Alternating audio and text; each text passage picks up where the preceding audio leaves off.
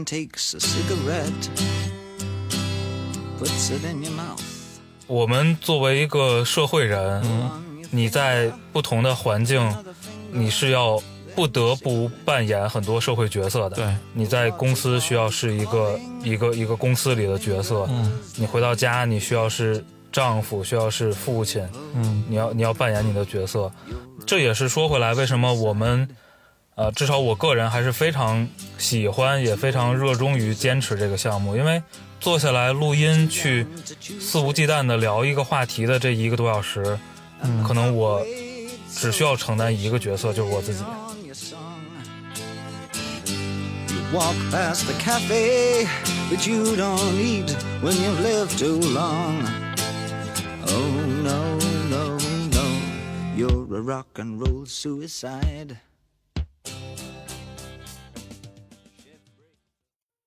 Hello，各位听众，这里是隔壁电台，我是刀崔。哎，大家好，芥末章鱼一泽，咱们电台啊，第一次跟别的电台做做这个串播，哈，串串门儿。都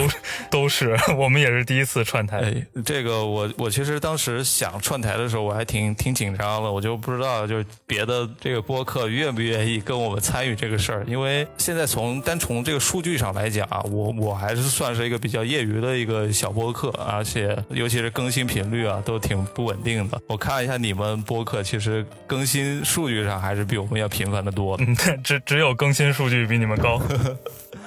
对，呃，那个我我首先想要跟我们我们俩的这两边的听众都要去说一说啊。其实我们做这个这期节目呢，一个是我前段时间专门去复盘了一下我们电台去年一整年我们做了哪些事儿。其实很少听到这样类型的节目了。我我发现就是，尤其是我们这种中腰部以下的小播客，好像都没有这种复盘的习惯。尤其是这个复盘的内容，它针对的这个受众的面，相对来说还是比较窄的。有些听众来听这期节目的话，他可能还不太了解，呃，你们做这个播客这么辛苦，这么原因到底是什么？可能你整期听完了之后，会有一个大大概的一个感触吧。有些朋友呢，嗯，像我朋友圈里面最近也出现了有一些闲暇时间去找朋友录一录这个音频节目的一些新人，然后他们可能会对这个感知会比较强烈一点。这个有点像，我不知道你有没有做过啊。最早的时候，我们会自己开一个自己的小博客，或者开一个微信公众号，自己写写文章什么的。啊，对我我们是伴随着这个播客就开了个那个微信的公众号，然后每期可能会把比如节目里没聊到的啊或者额外想到的写一写。要不这样吧，就是你先跟我们听众来介绍一下你们播客，好呀，我这是从哪哪几个方面说呢？有什么建议的角度吗？呃，你就说一说你们这个心路历程吧，是从哪开始的，如何一步一步走到现在的？嗯，悲惨的这个心路历程哈。对，那个也是特别高兴啊，这个有机会串台面对到咱们隔壁电台的这些听众。呃，我们这个播客呢叫芥末章鱼，呃，然后其实做的时间说长不长，但是说短也不是特别短了。呃，到今天应该三年出头。我们是一六年九月十二号播的第一期，然后录应该是，呃，这个十一号晚上开始录，应该录到了凌晨，然后十二号就发出去了。对你这记得这么清楚啊？因为那个就这个说明什么呢？就说明嗯可见我们这个电台，这个在制作的过程中有多么懈怠啊！就是晚上录录完，转天就发了。没什么后期制作了。对，然后那个，呃，一六年那时间点为什么记得这么清？另外一个原因就是因为我们是三个呃算常驻的主播，然后偶尔会请一些朋友，我们当做嘉宾一起录。嗯，然后这这三个人呢，我们是呃本科同学，然后我们是零六年呃本科入学，然后开学那天是九月十二号，所以我们就选了一个呃，就相当于是彼此认识整十年吧，也是这个共同的经历开始整十年这么个时间，那个哦作为所谓的这个创刊啊，比较有纪念然后意义。然后启动的这个节目，对，因为其实很早啊就说说，哎，到了咱们认识十年，干点什么呀？怎么纪念嗯庆祝一下？其实也没找到特别好的方式。嗯然后，呃，我我个人是就一直在听，就小的时候听这个广播，就听收音机里边的这个呃公共的这些这些电台节目，然后后来开始听播客，然后其实动这个念头也是受了这个一些播客，就对咱们来说都是播客的前辈的启发哈。因为我听了好长时间的那个闲边电台啊，听了好长时间的坏蛋调频，对，包括大内也在听，对，反正听很多这个比较早的一些播客的前辈，就觉得哎挺有意思的。这个应该是在一三。一二一三年左右开始，对，就从那个时候，其实自己一直就在听，当然没追的特别紧啊，但也一直都没断。对，所以觉得对这个形式也挺好的。而且我们从毕业之后，呃，其实我们毕业之后也一起住了一段时间。然后呢，到大家分开之后，虽然彼此都都都成家了，然后也都有小朋友，就是其实别的事儿、工作、家庭侵占你时间也挺多的啊，但大家还是保持着说。可能每两周、每一个月至少出来这么一两次，大家拿出比较长的时间，可能三四个小时，就一块儿喝点酒、聊聊天儿，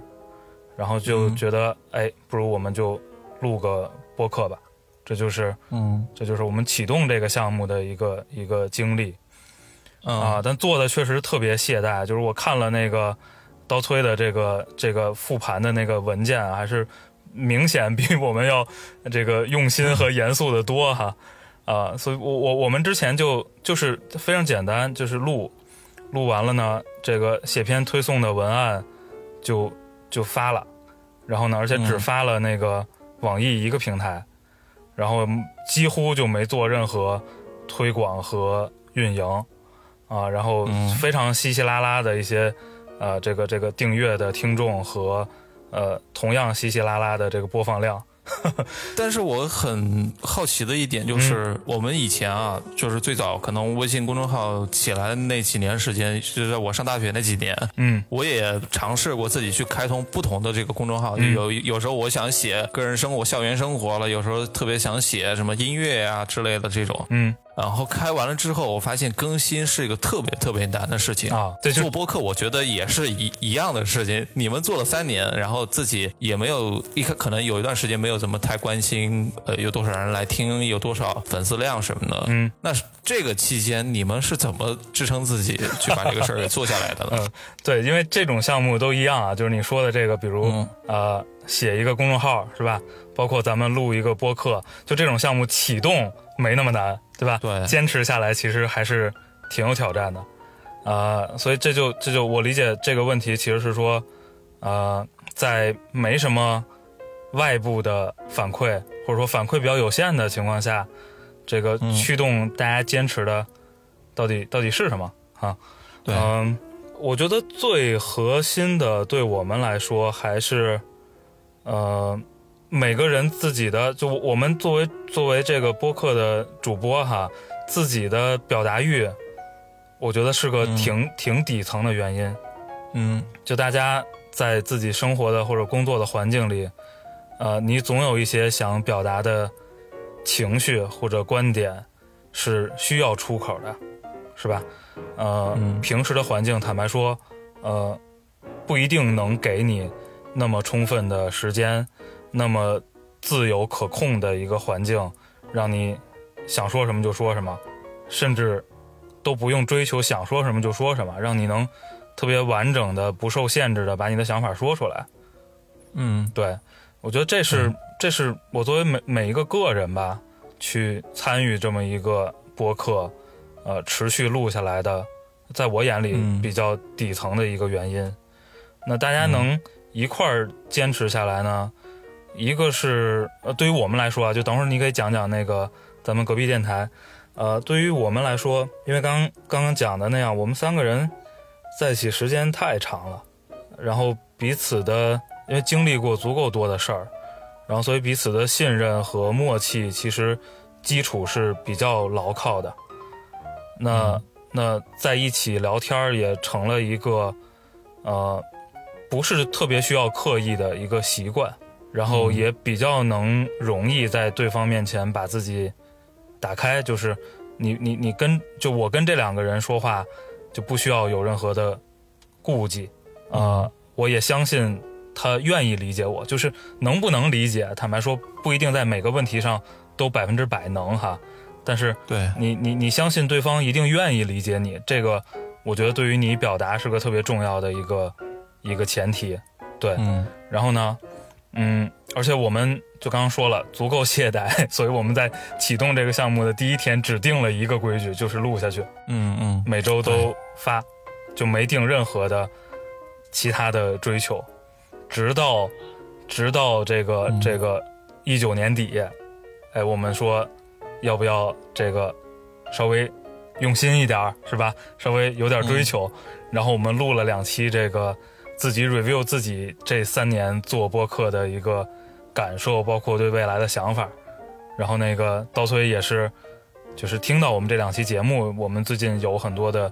在在私下一对一的交流啊，促成的今天大家能一起录一期节目。对，是，我觉得你在那个 review 那期两期节目的时候，我我觉得我们的听众，隔壁电台听众，其实也可以过去听一听，很有意思。是你们其实还很那个互相很坦诚的去分析了一下自己在做播客的时候发现的一些问题，而且彼此都有一些不同的针锋相对的一些见解。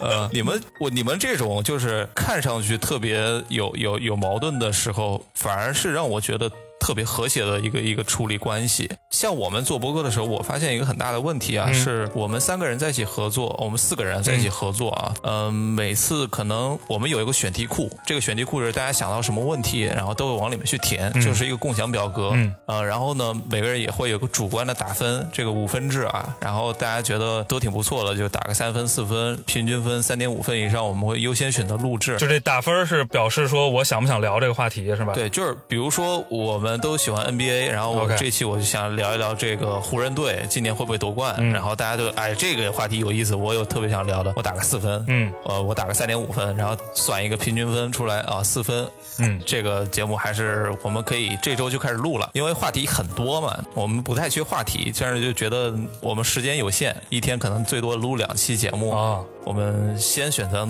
录哪一个比较合适一点。但是呢，我们发现做着做着做到最后吧，其实你所说的那种表达欲我能理解，嗯但这个表达欲在你的节目制作的这一个很长的、漫长的周期当中，其实是会有不同的定义跟变化的。一开始的那个表达欲，是因为可能这一个月我们大家三年没见面了，在这坐在一起说我们干点大事儿吧，然后发现哦，我我可以说这个，我可以说那个，大家都觉得特别开心，嗯，就觉得表达欲出来了。但是三个月之后吧，三个月之后你会发现，哎呀，我其实不是你想的那样话特别多的一个人，也不是特别有想法特的那那种人，你可能看错我了。然后这周我要不就不参与了吧，或者说你定的话题我就简单简单配合就行了。嗯，这节目反正我们最最低的底线就是这期节目放出来呗。嗯呃，也没有其他的要求了，对不对？这个表达欲在后面可能会动摇。另外就是，如果有一天你的粉丝量从十个粉丝变成了一千个粉丝，你的心态也会变化，多多少少你会考虑一下听众想听什么样的话题，因为你可能看到了一点启示的苗头了。嗯你说要不要我们把这个播客越做越好呀？我们要不要正式一点运营啊？那如果是这样的话，我们肯定会添加一点这个听众的视角进去。嗯就比如说，我们觉得举个简单的例子啊，我们会追热点，热点是什么呢？我们也不会追那种时事新闻啊，我们可能会追一个节日的热点。，OK，就比如说情人情人节到了，我们聊一个直男会送什么礼物啊等等这种非常浅显的话题，而且聊的东西呢，我们也不会准备特别深，但这种简单的信息传递式的话题呢，会让我们觉得做节目这件事情比较累。啊是，像是最早的那种我们呃那那种聊天闲聊的那种感觉，嗯，抓不到那种感觉了。所以你的这个表达欲到慢慢变到后期，可能会是变成了为听众服务、为流量服务、嗯为平台服务，都都有这样的可能性。所以我觉得在表达欲这件事情上，真的是有一个变化的过程的。你你们有没有这样的变化的过程？对我我我理解你说的，我非常理解。嗯呃，这个我觉得有三个不是特别一样的地方可以跟你分享一下。嗯一个呢，这个可能我们仨比较在表达欲这个事儿上有点过于充沛，就充沛到什么程度呢？就是可能我们从上大学的时候就会经常有晚上坐在楼道里，可能聊到天亮。就这个事儿，可能就在每天大家就就是我们仨也不怎么上课，你知道，就是就每天在一起泡着，在一起玩儿，就在这个前提下还能做到这样的一个一个一个状态。嗯，对，那个时候出过非常多非常奇葩的事儿，就是，呃，有个有个有个我们经常翻出来的小段子，呃，我我们曾经在一个一个餐厅，从他这个这个还没开餐，一直喝酒聊天聊到呃，从他中午开餐一直喝酒聊天聊到他晚上闭餐。对对，所以就是第一个就是我们这个确实表达欲过于旺盛哈，我们也不知道这个是什么基因突变造成的。然后，呃，另外一个呢，就是嗯，我们在我记得是一六年底吧，就是刚做这个播客的第一个第一年的年头做总结的时候，我们就我记得那期题目叫做这个这个，反正一七年我们想怎么录就怎么录，你们。爱听就不听，反正大概是这么一个这这么一个概念，我具体字儿有点忘了。对，所以我们自己其实，在做这个东西的时候，就没在选题上特别考虑听众。这个怎么说呢？呃，从如果你你你把这个定成一个定义成一个产品，或者说一个提供输出服务的这么一个状态，其实也不太对哈。这也是我们。我们今年去反思的时候，重点讨论的一个一个话题，但是大家有很多分歧。嗯，但是对，作为我们做这个事儿的初衷，呃，其实还决定了我们选很多题目的时候是在考虑我想聊什么。啊，我们绝大多数题目的来源是说我最近遇到一什么问题，或者说我最近对哪个事儿想不清楚，然后或者我最近对哪个概念特别好奇。然后，嗯，呃，刚好你们也有点兴趣，我们就拿出来录，啊，这是这是一个一个目标和动机上的一点小区别。嗯，第三个呢，就是一个非常糟心的事儿了，是吧？我们并没有面对一千个粉丝的经验，不不知道不知道我们。涨到那个量的时候，心态会不会变化？哈，就现在还是非常惨淡，扎心了。其实我们现在也没到，而且而且特别夸张的是，我们是从今年，我们除了开头那四五期，嗯，然后呢，是从最近一二零二零年开始之后，才有了一个共享文档，嗯，往里去储备一些话题，嗯，所以其实我们在过程中会遇到一段时间，就是没什么。主题想录，可能近期我的各方面的生活就很很正常，很平淡。我没有遇到什么新的挑战，也没有什么自己新的疑惑。嗯，那有一点不知道录什么。对，就这个我不知道。你刚才提到说你们其实选题库还蛮丰富、蛮充沛的，就是你们有没有过这种经历？我们当然有了，这太有了。但是我们后来也想了很多办法，就是，嗯，我在做复盘的时候发现了一个很关键的点。其实我们去年一整年录了三十二期节目吧，其中有十六期。十八期节目是有嘉宾的，请这个嘉宾呢，就给我们带来了很多不一样的视角。因为比如说，你有时候是定好了话题，然后再去请一个嘉宾过来跟你一起聊，相当于增加了一个人的视角去解释这个话题，可能会有一点不一样的想法。另外呢，就比如说我们对某一个领域很感兴趣，比如说我们发现啊，朋友圈有个老朋友他最近去了冰岛，然后冰冰岛那边很有意思嘛，我们也没去过，所以就把他叫过来说，能不能跟我分享一下冰岛那边你的旅游的。一些一些心得啊什么的之类的。情况还有一些就是职业，因为我们平时在工作过程当中啊，我有个很深的感觉，就是说我现在虽然工作可能也才五年的时间，但是我可以很有一点感受到未来十几二十年我的工作类型可能脱离不了我这个行业，我很难去跨越到一个新兴行业去看里面发生了什么事情。但是我同时又很感兴趣那些从事这种行业的人，他他的状态是什么？他这个工作到底是干什么的？就比如说身边有做保险的。我就很感兴趣，我就把他请过来了，说你跟我说说这个事儿吧，你这个做保险到底是呃一个什么样的工作，赚不赚钱之类的，这种可能你不干这个事儿的朋友，稍微有点好奇心的，都会去对这个话题感兴趣。所以嘉宾他其实是一个特别好的话题补充的点。另外一个就是实在想不到了，我因为我的团队里面也不能说团队吧，就是我的几个主播的好伙伴之间有一个朋友呢，他是长期做那个跟网红打交道的这样一个角色啊，网红经纪人嘛，然后他呢，其实是对流量这件事情特别的有敏感，对，很敏感的一个人，所以他会会时常跟我们建议说，如果你实在想不到录什么东西，你就录当下最热的那个话题，或者说马上要过什么节了，这是最简单的追热点的一个思路。所以这个东西其实给了我们，如果说我们定的底线就是今年我们一定要保证多少期输出出来，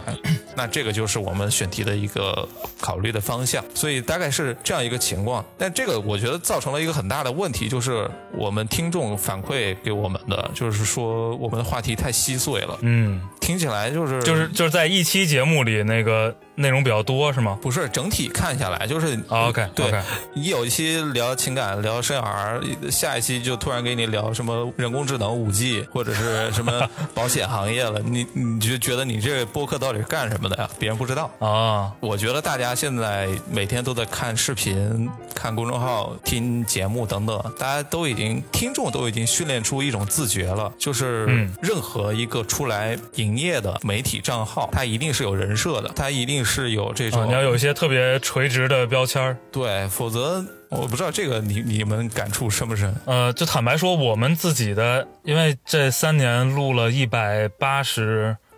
多期，嗯，呃，其实也是聊什么的都有，对，呃，就刚刚那种反馈，其实还蛮有意思的，我还没收到过，就是说你们整体聊的话题太散太多的这个这个反馈，但是我觉得。还是有可能跟我们的粉丝量太低有关系哈。对，嗯，呃，嘉宾确实是一个特别好的体验，就是，所以我我们在决定今年认真营业之后，也定了一个这个要要多请嘉宾的这么一个目标哈。呃，确实嘉宾能给你很多新的故事，包括新的视角，而且，呃，坦白说，听众。再爱你呢，这个也不愿意一年五十多期全听你们仨，是吧？对，这个也希望有一些新鲜的内容进来。是对，呃，但是请嘉宾，坦白说，对我们来说也是个挑战。这挑战在哪儿呢？因为我们录音啊，这个由于过于还是过于懈怠啊，我们录音呢，呃，其实从时间到场地上都极其随机。哦，就这个事儿，对于请嘉宾是特别难的。我知道你们好像是周末为主，是吧？对对，其实我们经常是那个工作日的深夜，就是大家刚好今天晚上都没事儿，可能凑在一块儿已经十点来钟了，然后可能录到十二点一点这样的一个状态。就这这，而且呃，地点也特别随机。嗯，就这种状态，其实。嗯，我们请过很也请过不少嘉宾，但是你作为一个如果能想想常规的，呃，请一些嘉宾来，其实对我们来说还是有一些这种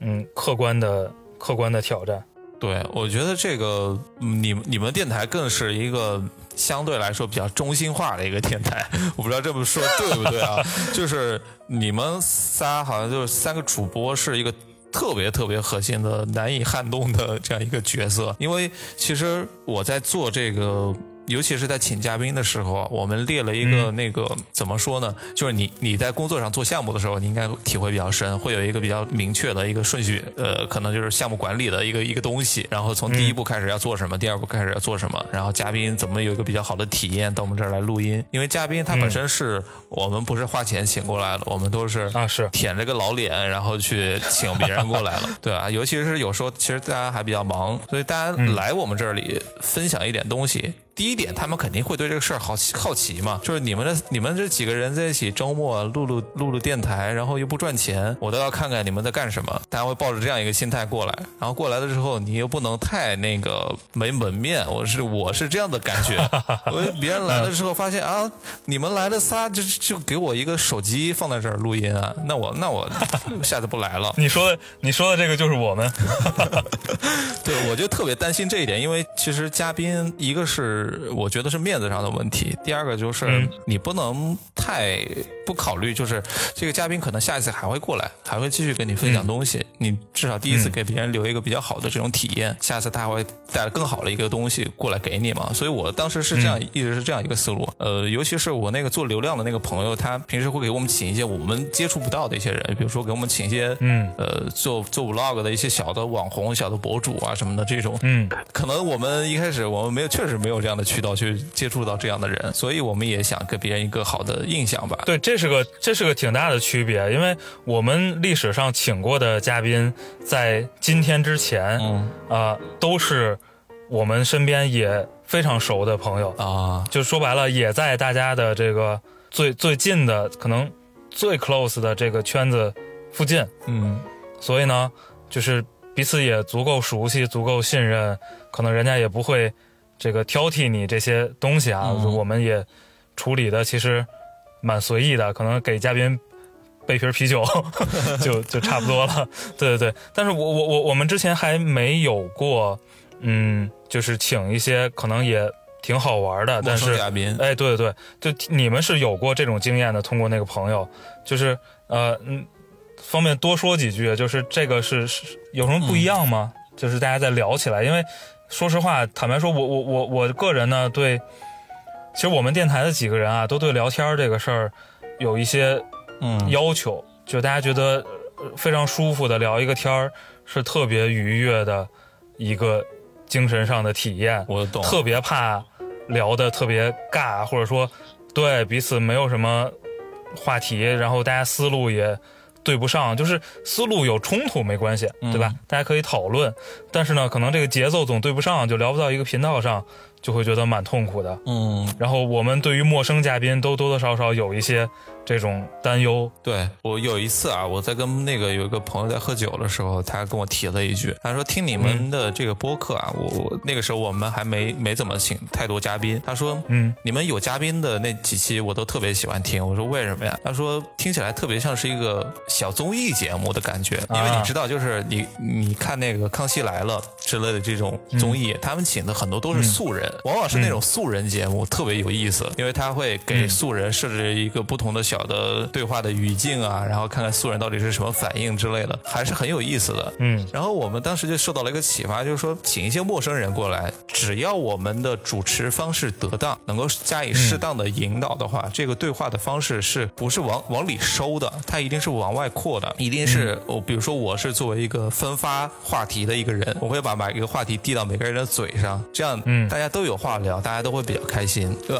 而不是说我一个人是作为一个知识的制高点，我会把知识全部撒下大地，这种感觉就太嗯能量太集中了。但这个我觉得是在对话的方式上面会有一点点思考，然后这个会把嘉宾也会打开的比较舒服一点。这个是对于陌生嘉宾我们去考虑的，怎么让他能够快速的适应我们这个对话的环境。因为说老实话来讲，能够愿意到我们节目当中来的，尤其是我们还不是有很很有知名度的一个小播客，他们其实是带有一定的好奇心的。如果有人约他们去录一个什么媒体的节目的话，大多可能是以视频为主，即使自己没有参加过，但是对视频一定是有感知的，就是自己在面对镜头的时候，呃，该怎样，呃，不能有太太夸张的什么样的东西，自己是有一个自我审查机制的。但是在做音频节目的时候，往往能够让他们放下这个架子，他们会会打开一点。其实这个对于他们来说也没有太大的问题，我觉得。其实我挺，嗯，我挺建议你们去找一找陌生嘉宾的。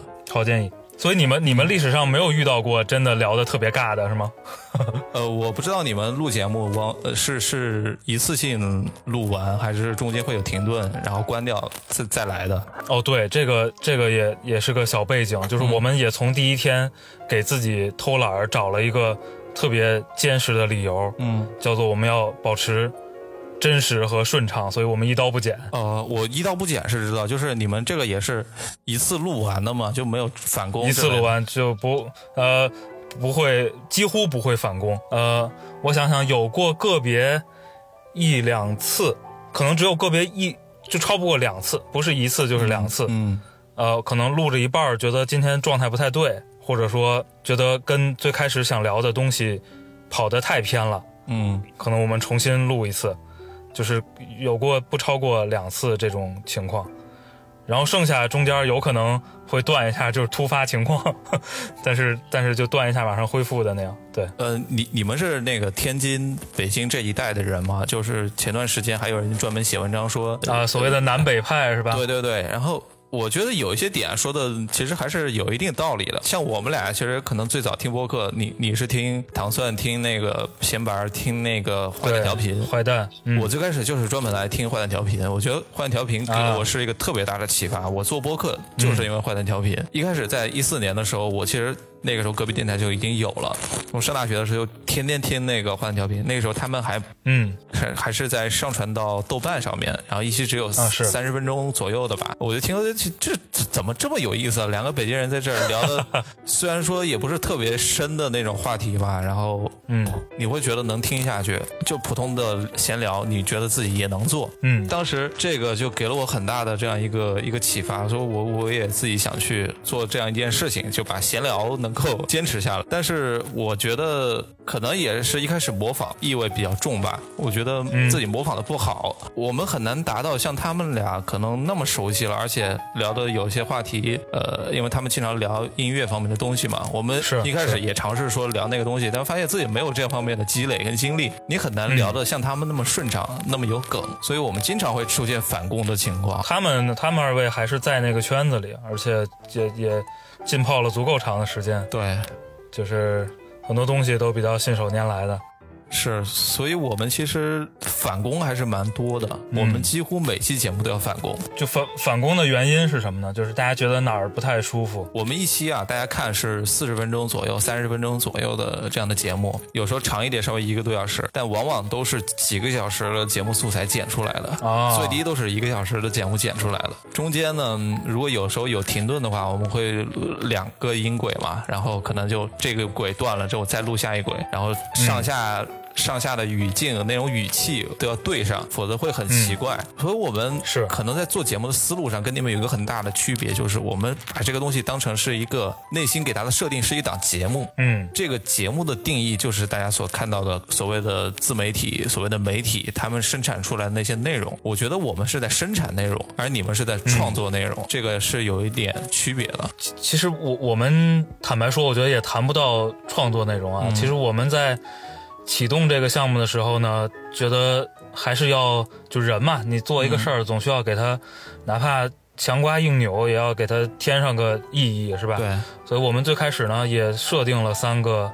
基础的原因，就是我们为什么要干这个事儿。嗯呃，这三个是什么呢？第一个是说，反正我们也经常聊天儿，所以我们需要把它记录下来。嗯啊，这是第一个原因。然后第二个呢，这个我们觉得可能有些话题聊的还呃碰撞出一些东西，对，那我们也希望说，别光就我们仨人聊天自己听着了，嗯。那也让更多的人听到我们聊的一些有意思的内容，嗯。这是第二个目标。第三个呢是说，我们哎这个在一起十十年，到后边就十多年了，这个大家的圈子，因为在城市里，其实你你你你的时间精力有限，你的圈子也相对会慢慢固定下来。那所以也希望说，能不能借助这么一个形式吧，呃，能够接触到一些我们原本不认识的，或者原本认识但没那么熟悉的有意思的人，能能能参与到这个聊天里。哎，所以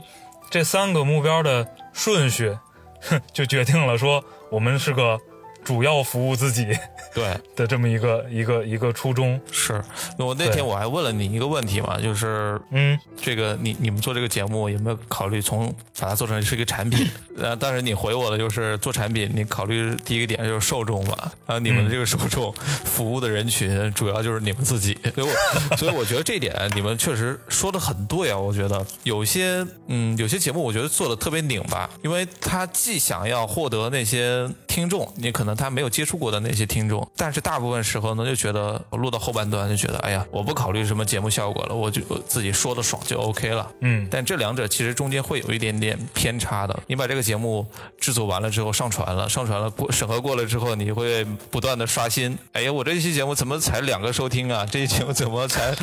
十个收听啊？就特别的拧巴。你又想别人听到，然后你又不往着那个方向去讲，挺有意思的这件事儿。对，就是嗯，反正你你两个极端嘛，对吗？一个极端就是大家做内容出来卖，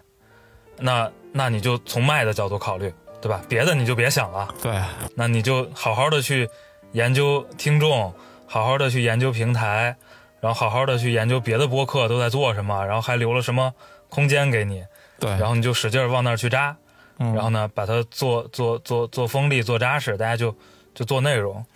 然后另外一个极端呢，就是你就不管不顾了，是吧？嗯这个呃，肯定有办法呢，是能平衡这这两个极端。对，呃，但挑战还是蛮大的。你看，所有的商业产品，其实真正平衡好的也凤毛麟角。对，那对于我们来说就，就算了吧，反正我也不想平衡了。哎，你们在意粉丝量吗？嗯，坦白说，这个话题我们中间讨论过很多次。其实我们虽然这个这个量做的很小哈，但是其实我们每年都复盘，嗯。然后呢，几乎在每年复盘的时候都会把这个问题抛出来，大家再争论一次。嗯。呃，就是你说平心而论啊，嗯，完全不在意吗？我觉得做不到，对，因为你多多少少，你从一个呃非常简单的角度去看，你付出了时间，嗯。你付出了精力，然后虽然你自己想要收获的已经收获的也也足够满意了，但是呢，你总希望说收获多一些，这个总没有人觉得不对，对吧？对对对，所以呢，肯定你说完全不在乎，做不到嗯啊。但是你说为了要要那个东西，去从聊天的方式和内容上嗯要做改变，啊，这是我们特别不接受的。嗯，就是第一要义还是我自己要聊的舒服，嗯呃，我自己要聊的开心。对，基于这个，我们额外做的努力是什么呢？额外做的努力可能就只能在这个，比如大家多上传几个平台啊，嗯是？吧？然后参与一些活动啊，就是从内容之外的一些地方，可能大家提提精神，嗯这个多花点时间和精力去满足自己另外一部分诉求。对，哎你们现在三个人当中有没有一个是主要负责这个事儿的？嗯，严格来说没有，嗯。因为这个项目呢是我提议发起的，嗯。然后其实过程中大家都在，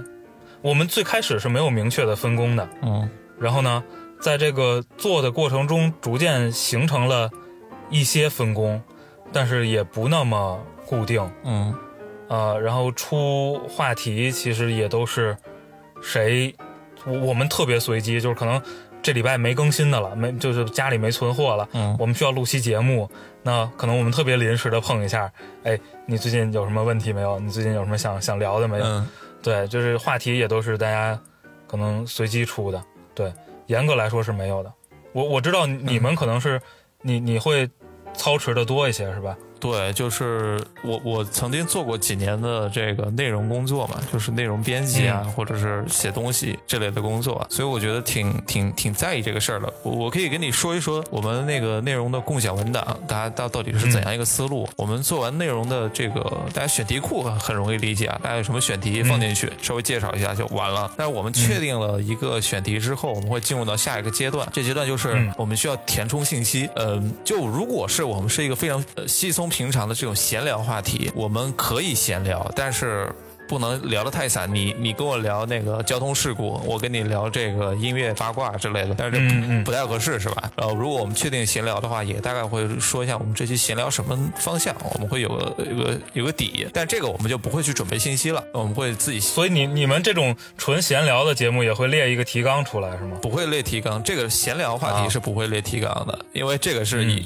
舒服的状态最重要。呃，有一些话题呢，我觉得是需要列一些信息的。就如果说你你赶热点，嗯，你要聊明天过个节了，然后这个节到底是一个怎样一个背景信息，或者是聊个电影话题了，这些电影你嗯。至少能够看过，或者说你中间至少有一个人看过你推荐的电影，那你嗯。能有话说，否则你接不上这个东西。呃，有有一个步骤就是填充信息，这个信息嗯。填充完了之后，如果仅仅是想传达信息，我们录期节目，我觉得不太值得。呃，因为你知道，就是现在大家其实想要获取你说的那个方面的信息非常非常简单，它并不需要你这个是道去给他一些提供什么。所以我觉得在信息处理之后，大家来听我们的播客，我们需要对这部分人如果有一个负责的心态的话，那一定是我们对信息有一定的处理。那这个处理就是你产生一定的观点，或者说你在这个信息的搜集过程当中，你发现了一些别人没有关注到的小的一个侧面，你可以从这个侧面给大家提供一些新鲜的视角，然后并且你在跟你的同伴去在准备话题的时候，在聊天的时候，你也能够刺激到他们想到一些不一样的东西，这样才能保证你这个聊天的环境能够比较顺畅。我我觉得其实对于闲聊来说也是一样的，如果你仅仅是几个人在一起互相吹牛逼、互相对骂，这样也很难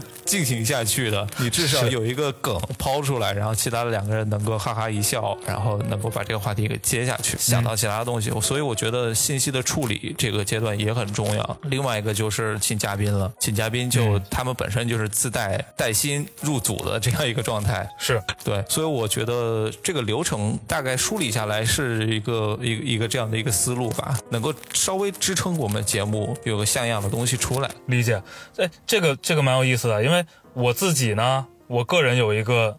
理论哈，因为这个本质上还是因为懒，呃，我认为对于我来说呢，呃，什么健身、游泳啊，你要办张卡，嗯。这个地儿距离我来说必须走路五分钟之内能到，嗯。否则这个卡就等于捐钱了。嗯。在我眼里，对，所以呢，呃呃，我我一定要保证这个事儿足够简单，嗯。就是我额外的成本要足够少，嗯。那才更容易确保它可持续。对，对，所以所以呢，我们会在这个之前啊，会在这个节目的周边尽可能的去压缩，就大家不要花时间准备，我们也不怎么花时间做后期，我们也不花时间运营，大家就是聊天儿。那我觉得这个是我之前认为的，呃，特别重要的，能够持续录下来三年多周更的一个一个基础设定。对，那听起来呢，其实你们在准备这个节目额外付出的时间精力，显然比我们是要要更多一些的。嗯就我不知道这个是个挑战吗？就是因为你你大家很就像你刚才也谈到，大家其实也都挺忙的，对，是吧？然后呢，可能嗯我我我我来录这个节目，可能就要花一个小时，我加上路上可能要更多。嗯然后我平时还要花时间去，包括填充内容啊。刚刚，当然我我们这个毫无疑问，这些对于这个这个内容本身的保证是是是有帮助的哈。嗯就这方面是挑战吗？大家投入了更多的时间精力进来。对，我觉得这非常明显是一个呃很大的一个挑战吧。这个挑战在于，呃，首先是你你是否你这几个人是一个团队。那如果大家的这个对于团队这件事情的共识都不一致的话，你做这件事情就很难推动。因为这个事情是我提出来的，然后我就想让每个人都花时间花精力去把这个事情给做好。我们做好了，一开始可能就觉得啊，呃，产出了一个东西，我给你看了模板。这期节目上传了之后是这个样子的，它有一个封面，它有一个节目信息。它有一个非常好的节目质量，它有一个嗯相对比较好的播放量。那这个是结果，我可以给你们看到。然后你是否愿意花一定的时间去把这个机制运行起来？有一段时间是运行了，但运行的一个多月之后，其实大家都有一点懈怠了，就觉得这个事儿也没人去提了，也没人去说管把这个事儿给运作起来。嗯，我觉得大家的时间付出当然是一个很很很需要去关注的点了。还是还有一个很重要的就是你想把这个节目做成什么样子？如果你你以一个做内容的思路视角来看待任何一个内容形态的话，它一定是有一定的科学的运营的机制去帮助把这个内容给生产出来的。当然，我们现在知道自己在做内容这一块不是特别的专业跟牛逼，也没有什么特别的领域的知识的积累，所以你必须要花一点更多的时间跟精力投入到你这个如何把这个事情给做的专业一点。你一定是有一定外界的机制来做辅助的。所以我的思考的方向是这个方向，但是呢，其他的朋友他们可能没有做过内容，然后也在本身的工作也特别忙，所以这个机制确实是一个非常难运营的下去的一个点。嗯，哎，我我我有个有个问题啊，这个、嗯。呃，其实一直都挺想问的，呃，你们你们因为从你们我我记得是一四年吧，是吧？其实就启动过这个项目，中间可能停了一段时间，对，那一九年可能重新开始，呃，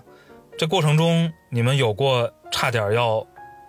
要要要停止这个项目的情况吗？就大家觉得做不下去了，我不想做了。对，还是因为朋友的原因吧，朋友的感情的这层关系，大家不会很直接的去提出来。但是我觉得会有这样的心理出现。所所以对对于你们来说，呃，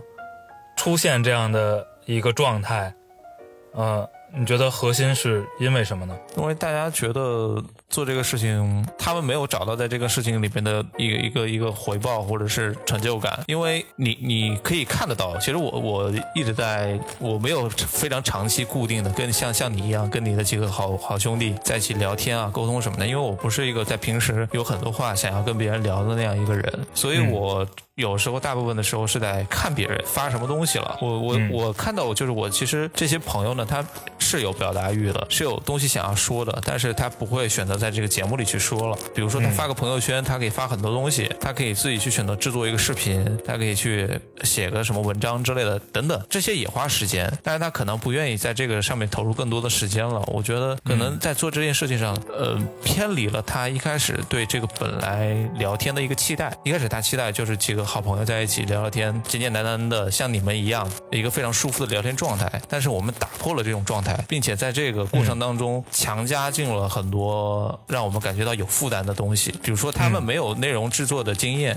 那我的这个经验直接给到这样给到他们，那是有一定压力的。就我要的东西，你要这样给到我，那那其实是不太合适的，因为我毕竟不是一个同事关系，你你懂我的意思。所以是 那个还还有问题想问啊，就是 我我觉得我们也也不用代表这个自己的伙伴啊，我们就是代表自己个人对。啊，对，呃，你做这个事儿，嗯，你最想通过播客，最想通过做播客获得什么呢？对你来说，嗯，其其实我是有这样的一个一个准备的啊，就从去年一九年大概六月份的时候，我我们决定正式开始把这个事儿好好做下去的时候，我是觉得，呃，你你应该知道，就是有时候呃设计行业或者是做产品的，或者怎么怎样一个、一个工种，他们会有一个一百天计划或者三十天计划，我每天做一个重复性的一个工作，然后可能在一百天之后有一个比较好的成果。在做播客这件事情上，给我的感触特别深。这这个时候我不得不说一下平台这个角色，平台这个角色就很特别。就比如说喜马拉雅，我在它这个平台上一开始上传了五六期节目，从以前的东西，然后后面的节目逐步上传。他一开始看到了这个量之后，他愿意给我一定的推广的这个资源倾斜。呃，我觉得很大的一部分原因是因为平台它也想，呃，一个听众进入到你的专辑里面一看是有存货可以听的，先由量变才能引起质变，所以我觉得量是一个很重要的点吧。就平台也会这样去看，呃，在慢慢的积累下来之后，一个是重复训练嘛，你会对做节目本身这件事情有一个很强的一个感知。我之前没有做过这样的事情，一年之后我会成为一个什么样子，我自己本身也很期待。我是不是能够成为一个独立播客的操盘人，或者说我有能力去帮别人去操盘他的新的播客？我我有这样的能力了，因为我我我是一个特别喜欢听音乐的一个人，我我也很期待，就是说小时候就就觉得自己长大能不能成为一个乐手，或者成为一个音乐制作人这样的角色。但是我我发现自己没有这样的能力，但是播客我发现自己有这样的呃能力去做这个事情，我觉得很很有意思。所以这个是一点我自己期望自己的一个小的变化吧，就我能熟练的操盘这个事情。所以这一点是说你本身就对制作内容这个事儿有热情。对我我是特别有热情的一个人。OK，嗯，然后另外就是做到后面啊，就一开始跟你说的那个表达欲会变化，到后面我们会发现有过多的听众视角，是因为我们的有几期粉丝涨得特别快，嗯，包括平台也在后面跟我们呃有合作，就是说给我们一定的推广的资源位，怎么怎么样，我们觉得这个事儿是不是你只要再坚持坚持，未来是有一定的这个商业化的机会的。这个商业化的机会不是说我们要去恰饭了，我们是要去赚钱了，而是说商业化本身是对你做这个事情它有价值与否的一个最大的一个肯定。我觉得，嗯，我是比较期待这一天到来的。我的朋友在跟我一起做节目的时候也聊过聊到过这个话题，就是说未来万一哪一天我们能够变现了，我们能够商业化了，我们能够接到广告了，那不是挺好的一件事吗？大家嗯付出了这么多努力，然后终于见到一个非常明显的成效了，不是不是挺好的一个期待吗？所以在做到后面的时候，我会朝着这个期待去做更多的事情，包括说我们每期节目基本上都是会做一个海报。这个海报呢，是我我我是这样想的，就是你一个音频内容它是没有任何视觉体验的，但是你在做宣传的时候，听众是怎么感知这这期节目的？我觉得海报是一个非常重要的一个一个点，能够给大家传递一定的信息。你这个海海报能是不是做的用心，其实大家也能够感受得到。我我也观察了一下，就是大部分播客其实不愿意自己每一期都做一个单独的封面、单独的海报是来来来做的，因为这个需要投入大量的时间跟精力。但是我觉得。这个事儿如果我们做了，我们可能就会有一点点差别，我们就会被，比如说被更多的听众观察到，或者是被平台看到，在未来我们会拥有更多的机会。所以我是一直一直把这个基建给完善起来，然后然后去发现未来的机会吧。但是我也不知道现在未来的机会到底是什么，我只能期待着。明白。呃，还有一个小问题，呃，就是我们不管像像我们这样，就是以以自己聊的舒服为首要目标，还是比如像你这样，我我本身对做内容这个事儿就有热情，然后我可能也期待着一些更多的可能性和连接。嗯，呃，你总还是把你的一个内容放到一个公开平台上了，对，对吧？就是总会还会有人或有意或无意的听到，嗯那你可能或多或少的也会考虑说，哎，如果有人听到了，那我希望我能带给他一些什么？你就觉得我能够给听众什么样的价值是吗？对，就这个你你是怎么想的？我我我想先问问你啊，就是你对这个问题是怎么看的？你你们呃，我们有个共同的听众好友啊，叫阿坑，然后阿坑一直跟我聊天说很喜欢你们节目，就是你能够俘获他这样一个可能说相对来说比较专业跟认真的一个听播客的一个人了，你觉得你提供给他什么样的一个价值了？嗯，我们其实讨论过挺多次，就是呃，如果我们完全不去站在听众的视角去设计内容，嗯那我们能回报人家，呃我们一期差不多一个小时多一点儿，嗯能回报人家给你一个多小时的东西是什么？嗯呃，我觉得可能还是，嗯，一些，也就是观点吧。嗯我觉得也就是观点吧。其实我们绝大多数的，呃，节目内容呢是围绕着一个问题。对，呃，当然我们很多期呢，其实发现一期节目录下来，也并没有把这个问题本身阐释清楚，就问题可能都没抛明白。啊、但是，呃呃，即便如此，我们也认为说，嗯，这些观点不一定那么独特，嗯。也不一定那么足够的高度和、嗯。和包括深度啊、但是可能不那么常见。嗯或者说，呃，也许对某一个听到这个音频节目的人来说，嗯呃，有可能能补充他哪怕一度的视角，嗯就就嗯就蛮好的了。哎，我有一个问题是，嗯，你们做了这么多期节目，里面大众话题多还是小众话题多？呃，就哪类算大众话题呢？呃，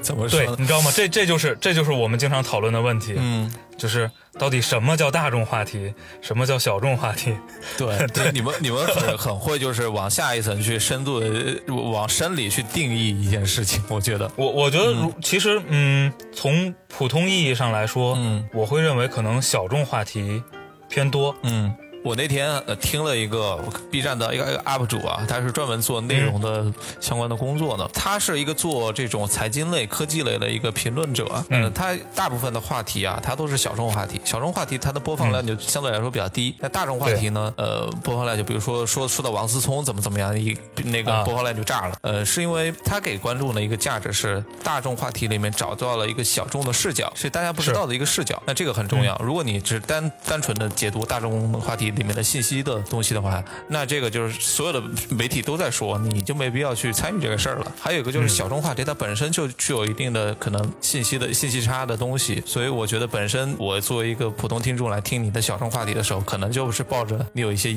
不一样的东西了能够给我。但我觉得这一切还是从一个内容的视做内容的视角去分析这个问题。更多的，我觉得听你们的那东西听下来。不是说你给我输入了多少东西，而是说你们聊天的这个氛围跟感觉就是你们的一个很大的一个优势。我在工作的时候，然后或者我在家里面一个人在家里的时候，我就特别喜欢把音响打开，找一个这种我 我是看时长的，一个小时以上的我会优先去听。呃，因为我觉得这个漫长的呃在家里面的，尤其是疫情期间这样一个过程，有几个人能够把他们日常的这种闲聊的感觉在我们的房间里面播放出来，我是自己觉得特别舒服的一件事情，而不是说我一直认真的在听每期节目，这样当然是不太不太不太可能的。对对对，我所以我觉得这种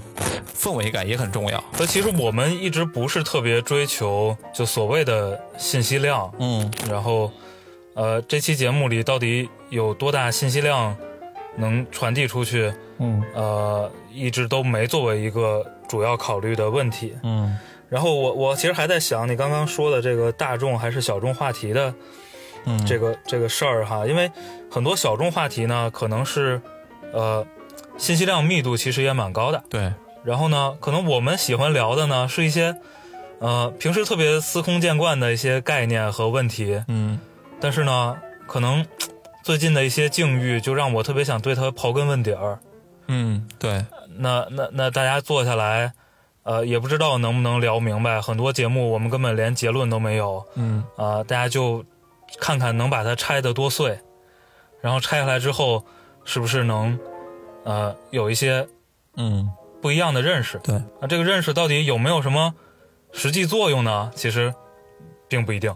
对，我觉得听播客的听播客不能追求一种呃追求结论的，就比如说你的呃，因为每一期播客都有一个标题嘛，然后有时候标题大家会以疑问句提出来，嗯这个这期节目核心核心问题，你不能以一个抱着一个听结论的心态来听这期节目，是，因为往往有很多这种播客，它就是以这样一个闲聊开始，闲聊结束的，它不能给你任何的结论。而且你即使得到了一些结论，因为我们大多数现在中文播客界大多数都是一些普通人来做，它并不是带有很深的这种知识的思考跟传达的这样的这样一这样的一群人，所以你即对，使人家都做知识付费去了。对，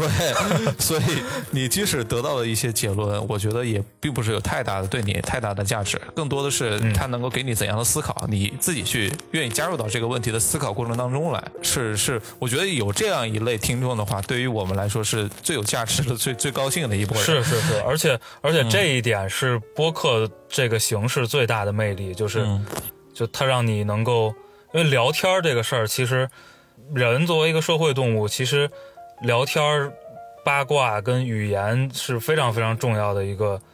一个连接和启发大家的工具，对，就是需要一个形式去把聊天儿这个事儿足够，嗯。就聊天儿的美好能够能够能够表现出来，这是个，这我觉得是播客这个东西最独特的一个、一个意义。是。就我一开始听坏蛋调频，他给我最大的感受就是这样。我有一次，啊对。有一次给你可以分享一个小故事，就是坏蛋调频有期节目是讲那个讲 funk 这种音乐类型的嘛，请到的那个嘉宾是黄渤，呃，啊。然后然后有一次呢，我有一个特别好的大学的一个学长，他是在黄渤那里学架子鼓，然后我、我有一段时间是去，有一年时间是去厦门工作，呃，就跟这个朋友见面了，然后去黄渤他们家了，我朋友就极力跟我推荐说，他知道我特别喜欢听一听音乐吧，然后自己也想搞音乐之类的，他就说我一定要带你去见见他。见了黄渤之后呢，呃，他就说你真的想搞音乐吗？你你。先要给我看看你的这个心态是不是要搞音乐的样子，因为他这个人是嘴特别狠的一个人，特别毒的一个人，所以到那那天聊天特别的不愉快，他把我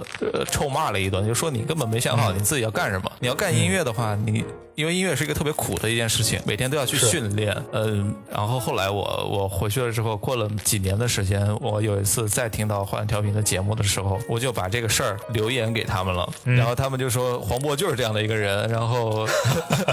平时我们私下聊天也特别损什么之类的。然后我那天还跟黄渤说，我我上大学那段时间自己也不是很喜欢上上课学知识什么的，我就自己喜欢看看音乐方面的书，然后听听坏蛋调频。我就说跟黄渤说，坏蛋调频是我目前获取知识的最重要的渠道，我有百分之九十的知识全是从坏蛋调频里面得到的，尤其是王朔怎么怎么样。然后黄渤就说，王朔他有什么知识啊？你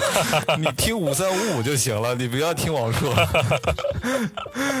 所以当时我我也后来想想还挺有意思的，真的很有意思。这这种跟那个主播的这种间接的这种互动的感觉也很爽啊，我觉得是是是。然后你们有没有粉丝群，或者有没有想见过这个粉丝群？是这样，我们是这个一九年底反思一下之后呢，这不是决定稍微认真营业一些嘛？嗯。然后就拉了一个群啊，但是这个群呢，我们一直没敢。管它叫过粉丝群。啊。啊，我们叫做一个，就是其实因为我们我们的听众都是朋友，对，然后跟着我们这一百多期，大多数都听下来的都是，呃，其实互相理解蛮好的一些朋友，嗯，所以我们起了个名叫共创群。啊，然后拉了这么很有限的。嗯，一一小撮人进来，嗯，对，呃，我我觉得如果是有这样一个群，我们现在是有这样一个群的，但是最近在做这个群的时候，我也遇到一些困扰。呃，一方面是如果你想把它就是定义成所谓我们理解的那种粉丝群啊，它一定是要有专人来运营的。其实，在做这个群之前，我加了很多那个播客的听众群，比如说互左互右，比如说那个 Common FM，就是建崔的那个粉丝群。嗯，其实他们里面都有一个一个角色，相当于一个小助手的角色，可以这样理解。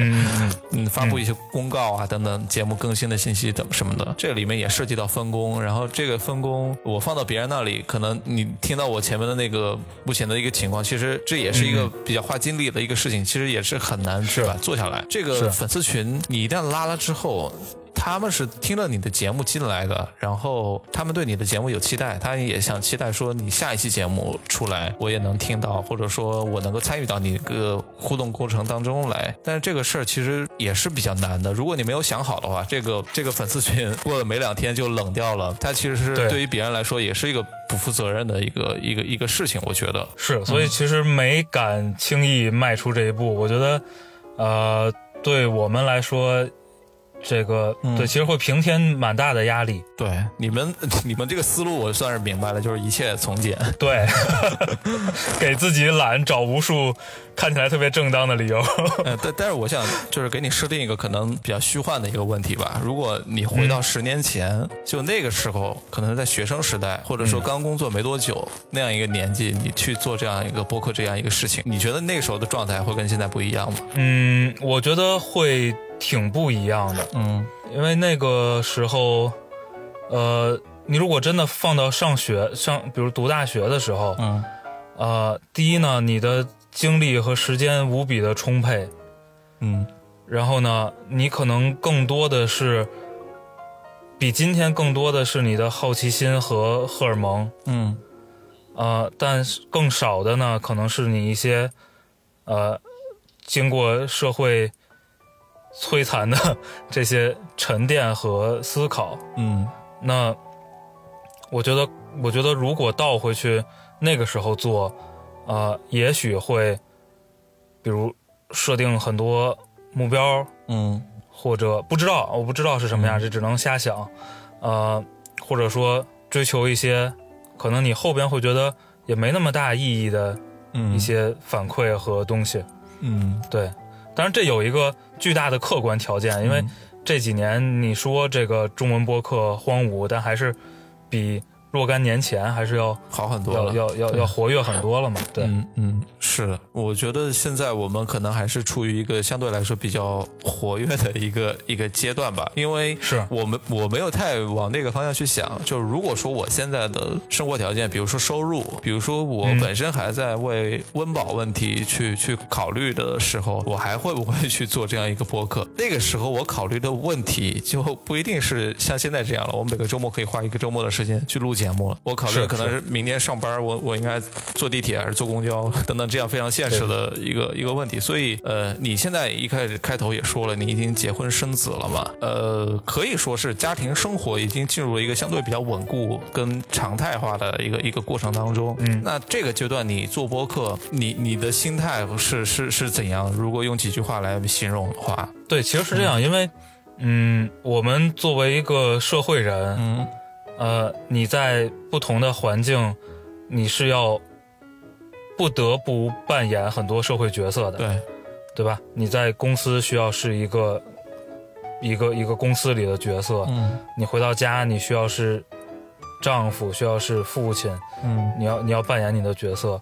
呃，这也是说回来，为什么我们，呃，至少我个人还是非常喜欢，也非常热衷于坚持这个项目，因为，呃，坐下来录音去肆无忌惮的聊一个话题的这一个多小时，嗯可能我只需要承担一个角色，就是我自己。哦，你这个说的呃太、太让中年男人，对，但这个真的很重要。嗯呃，就像你，你总还是需要一些独立的空间，嗯一些独立的时间，呃，你可以只对自己负责。嗯就他其实，嗯，因为这个时间，比如你一个周拿出两个小时、嗯三个小时，呃，它不会被定义成，比如你逃避一些角色和责任，嗯但是它会给你一个非常非常重要的调剂。对。对，对，倒也不是说现在的生活压力多么多么重，更多的是自己的时间，大部分的时候都属于别人的。对，就是那些角色你必须要去做嘛。嗯，是。哎，那你们所以我们我们其实到后期录了很多这个，录了很多特别中年男人的话题，你们你们有聊育儿吗？聊过聊过，真聊过。我们录过一个一个题目叫“男人和生孩子”，而且还录了两期。最近我们的共创群一直在，因为我们共创群里有一个新晋的爸爸和一个呃刚生产的一个新妈妈，啊一直忽悠我们聊三呢。哎，我我最后再问几个，呃问一个可能你们听众很感兴趣的一个话题，就是嗯你们今年在做播客上有没有什么比较明确的计划？哦，这个我们其实在，呃 review 的时候确实定了嗯这个三个目标哈。嗯第一个呢，定了个播放量的目标，嗯啊、但是呢，这个定的不太科学，嗯，你你 因为因为因为这个定定的很定的，其实当时我们觉得定的蛮高的，但是呢，上了这个喜马拉雅之后，特别是参与了这个疫情的这个活动，啊、活动带量还是蛮狠的，对，所以呢，现在那个目标已经不现实，就是已经已经已经超额完成了，我们需要再去刷新一个目标。嗯然后第二个目标是我们希望能够请足够多的嘉宾，嗯嗯，呃就是有足够多带嘉宾的节目，嗯嗯，应该是定了个数，十八期还是多少期？因为一年我们录五十几期嘛，哇，你们五十几期哦，那那是没我们就是每一一周一更嘛，对对。对，然后，然后那个第三个是说，呃，我们还是因为这个电台的基调还是自己要爽嘛，嗯。所以第三个目标是说，呃，我们自我们三个人自己给自己节目的打分儿，嗯。呃，平均分儿要大于三还是三点五，我有点忘了，对不起。嗯，嗯 你这个目标设定的非常不走心。啊，我我回去翻翻我们怎么写的。嗯，哎，那那对听众来说最有价值的，可能就是未来会见到不同的嘉宾了。是，但是也没准都是那些老嘉宾。你们呢？我、嗯我们的计划啊，我们我们其实现在唯一的计划，可能就是说这期节目这个系列节目吧，我会继续做下去。因为嗯其实跟你聊天啊，我觉得很很很愉快的一点是，我们都是。做过一段时间播客的人，所以在嗯聊的时候会有很多的共鸣，然后也嗯也有一些就是互相补充的一些建议跟视角吧。这个就是对我来说，我觉得是特别有价值的一点。所以播客的幕后这个系列，我觉得我会继续做下去，我会不断的去跟不同的播客的创作者去去聊，去发现一些新的好玩的东西，同时也是、呃认识不同的新的嘉宾嘛。呃，当然当然，我觉得现在疫情的关系啊，远程录音这个方式还是不太尽兴。就未来我、觉得觉得还是得去呃大家见面喝 喝点酒，然后录录音，我觉得会更有意思。是是对。对，希望我们早点时间，这个这个坐下来串个台，是吧？是可以，什么时候你你来杭州，或者我去天津，